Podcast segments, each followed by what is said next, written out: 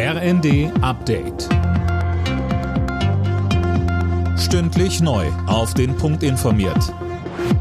Ich bin Tom Husse. Guten Abend. Deutschland diskutiert weiter über längere AKW-Laufzeiten. Die Atommüllbehörde sieht dabei nun Sicherheitsfragen. Fabian Hoffmann berichtet.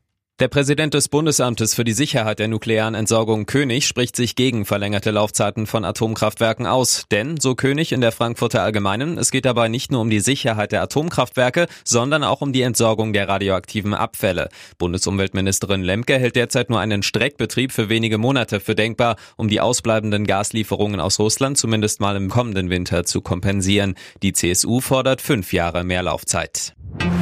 In den Waldbrandgebieten in Sachsen ist die erhoffte Entspannung ausgeblieben. Eigentlich waren kräftige Schauer erwartet worden, tatsächlich hat es aber nur wenig geregnet. Ministerpräsident Kretschmer hat sich vor Ort ein Bild von den Löscharbeiten gemacht. Er sagte im ersten, hier wird ganze Arbeit geleistet und es gelingt nur, weil alle zusammenhalten. Die Region, die Feuerwehren hier vor Ort, gemeinsam mit der Bundeswehr, mit der Bundespolizei und natürlich über die Ländergrenzen hinweg. Wir sind hier in Mitteldeutschland. Wir haben die Unterstützung von Brandenburg, von Sachsen, Anhalt. Das ist ein gemeinsames Thema hier. In Brandenburg entspannt sich die Lage dagegen etwas.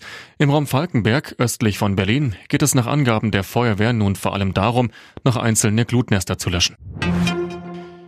Was kommt nach dem 9-Euro-Ticket? Darüber sollen die Verkehrsminister auf einer Sonderkonferenz nächsten Monat beraten, so SPD-Fraktionsvize Müller.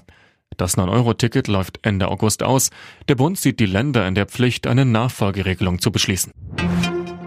RB Leipzig hat den nächsten Titel verpasst. Der Pokalgewinner der vergangenen Saison verlor im ausverkauften Stadion den Supercup gegen Meister Bayern mit 3 zu 5.